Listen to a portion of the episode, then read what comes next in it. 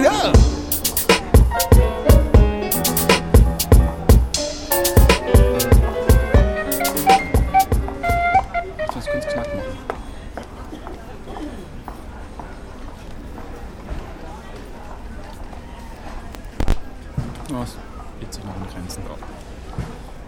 Ich habe noch eine, ich bin, habe zurzeit so ähm, Geheimdiensttage bei mir. Ich habe jetzt, hatte gerade ja eben schon eine Geschichte zum Geheimdienst und habe jetzt eben gerade wieder eine Geschichte zum Geheimdienst CIA erfahren. Und zwar sagt euch der, der Name Glomar Letter irgendwas? Schon mal von gehört? Nee. Ähm, schon mal gehört, wenn ein amerikanischer Politiker sagt, I can neither confirm nor deny the existence of bla bla bla. Das ist irgendwie so eine Formulierung aus dem Glomar Letter. Und zwar, das ist irgendwie eine Geschichte, äh, die sich abspielt in den 70er Jahren. Und zwar folgendermaßen. Machen wir gerade das kleine Kind leise. Ich mach's auch kurz. Im Kalten Krieg ist wohl ein russisches Atom-U-Boot gesunken. Und äh, in der Nähe der amerikanischen Küste gesunken. Man wusste davon, die Russen konnten es irgendwie nicht bergen, weil es äh, unheimlich tief irgendwie in eine Meeresuntiefe gefallen ist und so weiter. Und äh, die Amerikaner haben sich überlegt, Mensch, das wäre echt praktisch, wenn wir da mal irgendwie, wenn wir das, es liegt ja in unserer Nähe, wenn wir das bergen würden, dann hätten wir eine Menge Informationen über die russischen Kodierungsmethoden und außerdem waren da mehrere Atomraketen drin. Fühlt sich irgendwie so ein bisschen an einen James Bond-Film erinnert bei dem Plot. Und daraufhin hat man, ähm, hat man, also das, Moment, also dieses Atomboot muss Ende der 60er Jahre gesunken sein. Man hat auf jeden Fall dann fünf Jahre lang äh, also man hat, man, hat, man hat zuerst überlegt, was machen wir jetzt, um das Ding zu bergen. Da haben sich, äh, hat die CIA verschiedene Ingenieure versammelt. Ich glaube, du warst auch dabei, ne? Ich war dabei, ja. da, Ja, dabei. aber ich Welche lass Idee- dich erzählen, ich lass welche, dich erzählen. Okay, welche Idee hattest du denn, das, das Ding zu bergen? Luftballons.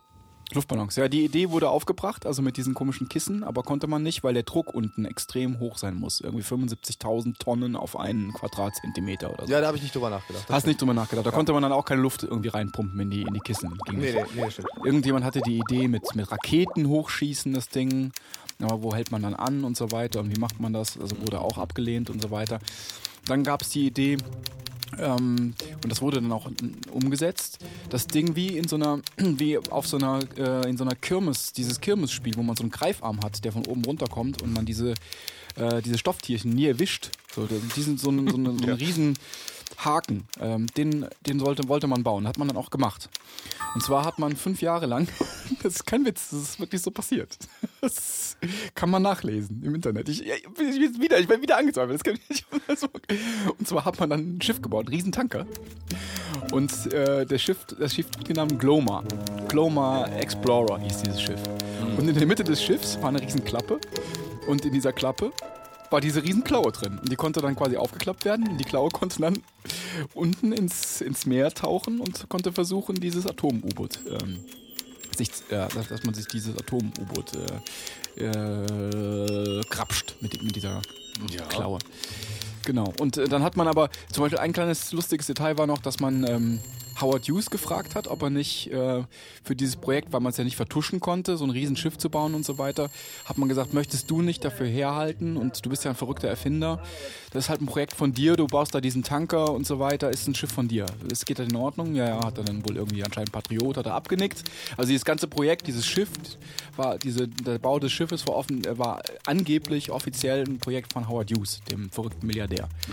Aber in Wirklichkeit war es ein CIA-Schiff. Und die CIA hat also dieses Schiff gebaut und dann ist die CIA mit diesem Riesenschiff an, über, die, äh, über diese Stelle gefahren, wo dieses Atom-U-Boot lag und hat diesen verdammten Arm ausgefahren. Und an dem Arm waren dann halt Kameras und so weiter. Man obwohl die haben halt nicht lückenlos, sondern nur so in so äh, Refresh Rates haben die irgendwie ihre Bilder aktualisiert. Und man hat dann auch gegriffen und konnte, weil halt eben der Blick nicht so gut war, konnte man den Griff nicht so genau justieren, hat das Ding auch erwischt, hat es hochgezogen, aber so auf halbem Wege ist die verdammte Karre durchgebrochen. Und la- lauter, leider sind die Teile, die halt wichtig waren mit den Atomraketen drin und mit den schönen Dekodierungsgeräten, sind leider runtergefallen. Also das heißt, man hat dieses, diese ganze Mission war umsonst. Ja, und dann war es aber so, dann ist dieses Schiff unverrichteter Dinge wieder zurückgefahren in den Hafen. Und dann war es aber so, dass die, ähm, dass die irgendjemand doch geplaudert hat bei dieser ganzen Angelegenheit. Es kam irgendwie doch raus und die Presse bekam Wind davon und dann hat man versucht, es äh, zu vertuschen. Aber 1966 wurde in den amerikanischen, äh, wurde in Amerika so ein Gesetz verabschiedet, das nannte sich Freedom of Information Act. Mhm. Und das besagt, man darf in jedem Fall von der Regierung auch geheime Dinge, äh, Informationen zu geheimen geheimen Sachen beantragen. Man darf, man darf diesen Antrag stellen und man muss sie eigentlich auch, wenn keine besonderen Gründe vorliegen, mitgeteilt bekommen. Okay. Gut, und dann gab es halt, und dann war das halt die erste Anwendung dieses Falles war dann tatsächlich, dass man sich, also man hat dieser Journalist hat, also eben der, der hinterher war, hinter diesem Fall, hat Wind davon bekommen und hat versucht, die Informationen aus dem CIA rauszukitzeln. Die haben nichts gesagt, dann hat er sich auf dieses Freedom of Information Acting berufen. Und dann haben die Leute vom CIA ewig lange an so einer an so einem Brief rumformuliert, den sie ihm schicken konnten. Und da, das war dann dieser berühmte Letter, um, we can neither um, confirm nor deny the existence of. Und dann dieser, dieser Brief ist dann so ein Zwischenstadium für so einen ellenlangen Gerichts Rattenschwanz, der da hinten dran hängt. Und das Ziel ist, die Sache halt so lange zu verschleiern, dass man dann irgendwann einfach das Interesse an dem Fall verloren hat. Mhm. Und diese, genau, diese Gloma-Akten sind auch, die sind auch jetzt kürzlich erst, vor drei Jahren oder so, sind die halt eben auch erst veröffentlicht worden. Also okay. Also tatsächlich äh, hat das dann jetzt 30 Jahre gedauert mit diesem.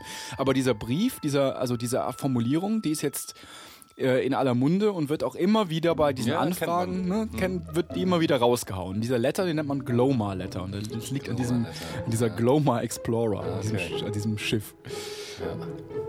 Ta, ta, ta, ta, das war die Geschichte. Und? Ich kann weder bestätigen noch verneinen das. Mhm. Ja.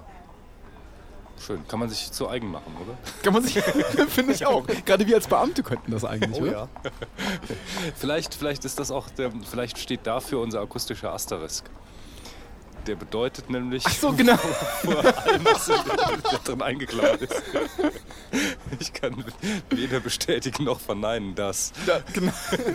auf den Cayman-Inseln Porsches gebaut werden.